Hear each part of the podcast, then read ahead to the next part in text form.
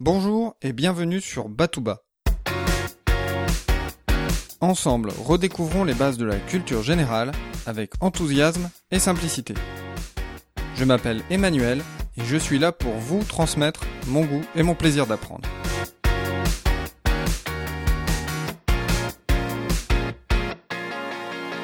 On a déjà tous entendu parler des sept merveilles du monde.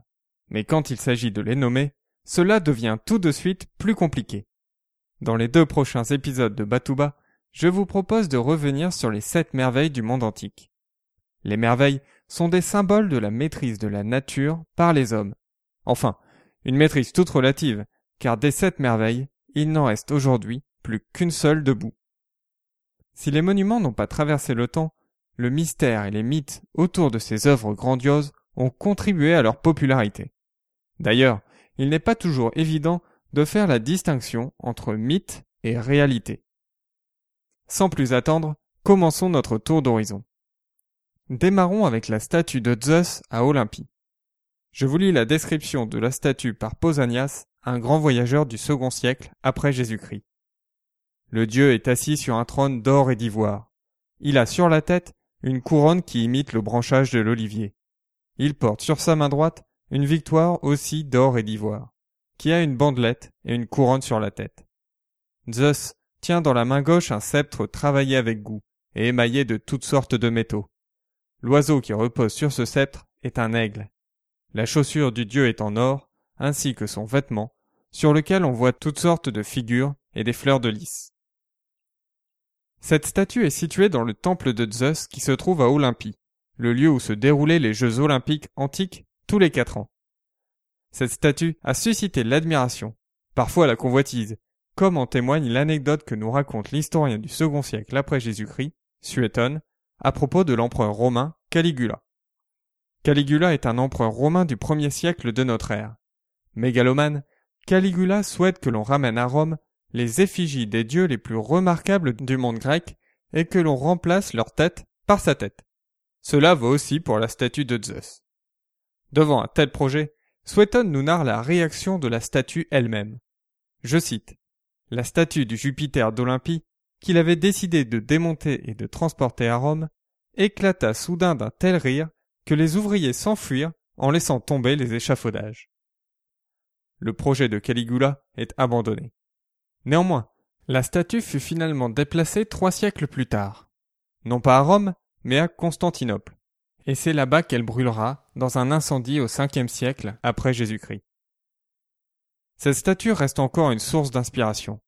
Daniel Chester French s'en est inspiré pour la statue de Lincoln que l'on trouve au Lincoln Memorial de Washington DC et que nous avons évoqué dans l'épisode précédent. La statue de Zeus n'est pas la seule statue monumentale à faire partie des merveilles du monde. Voyons maintenant le colosse de Rhodes. Pour évoquer cette merveille, on va jouer au jeu des cinq différences avec la statue de Zeus. Numéro 1. Contrairement à la statue de Zeus, nous n'avons pas de description très précise du colosse de Rhodes, et il est difficile de s'en faire une idée concrète. 2. La statue de Zeus est présentée assise, alors que la statue qui représente Hélios, le dieu soleil protecteur de Rhodes, est debout. Troisième différence, la statue d'Hélios fait 31 mètres de haut, soit près de deux fois et demi la hauteur de la statue de Zeus. 4. La statue de Zeus est recouverte d'ivoire et d'or, alors que le colosse de Rhodes est fait de bronze. Alors pourquoi en bronze? Rhodes est situé à un carrefour géographique et fait l'objet de nombreuses convoitises. En 304 avant Jésus-Christ, le général macédonien Démétrios assiège la ville et fait construire une machine de guerre gigantesque appelée l'Hélépole. Mais le siège est un échec, et Démétrios signe un traité avec Rhodes et abandonne sa grande machine sur place. La légende raconte que les Rhodiens auraient recyclé le bronze de cette machine pour construire la statue gigantesque. Et dernière différence, contrairement à la statue de Zeus que l'on a pu admirer pendant près de huit siècles, le colosse de Rhodes a la spécificité d'être la merveille du monde qui a été visible le moins longtemps. Le colosse de Rhodes a disparu seulement 66 ans après son achèvement. En 225-226 avant Jésus-Christ, Rhodes est fortement touché par un séisme. Rien n'est épargné, et pas même le colosse de Rhodes qui s'effondre. le colosse n'aurait jamais été reconstruit et serait resté en ruine pendant de nombreux siècles, jusqu'à ce que les Sarrasins décident de le démanteler complètement pour revendre le métal. Les deux statues ne sont pas les seules merveilles dédiées à des divinités. La troisième merveille que nous allons évoquer est dédiée à Artémis. Il s'agit du temple d'Artémis à Éphèse. Un peu de légende. Artémis est la fille de l'union entre Zeus et Leto. Artémis serait née un jour avant son frère jumeau Poséidon, et elle en aurait profité pour aider sa mère durant l'accouchement de Poséidon. Ceci explique qu'Artémis soit entre autres la déesse des accouchements. Vous allez voir que cela a une conséquence fâcheuse pour son temple. Nous sommes le 21 juillet 356 quand un individu met le feu au temple d'Artémis. Le temple est ravagé par les flammes. Mais pourquoi Artémis ne fait rien? Ce jour-là, Artémis est ailleurs. Elle est à Pella, la capitale de la Macédoine, pour assister à la naissance d'Alexandre le Grand. L'incendiaire n'avait qu'un seul objectif, rentrer dans la postérité. Pour que son vœu ne se réalise pas, il était interdit de prononcer le nom de cet individu. Mais peine perdue. Le nom de cet incendiaire a traversé les temps. Celui dont on ne doit pas prononcer le nom s'appelle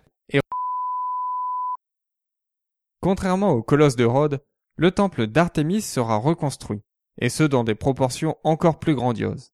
Le temple pourra être admiré jusqu'au second siècle après Jésus-Christ et sa destruction par les invasions barbares. Je vous donne rendez-vous la semaine prochaine pour évoquer les quatre merveilles suivantes. En attendant, si vous êtes curieux et que vous voulez en savoir plus sur ces merveilles, je vous conseille l'excellent dossier mis en ligne sur le site du Centre national de documentation pédagogique. Vous retrouverez le lien sur www.batouba.com slash 58. Je vous dis à dimanche prochain. D'ici là, restez enthousiastes, prenez soin de vous et de ceux qui vous entourent.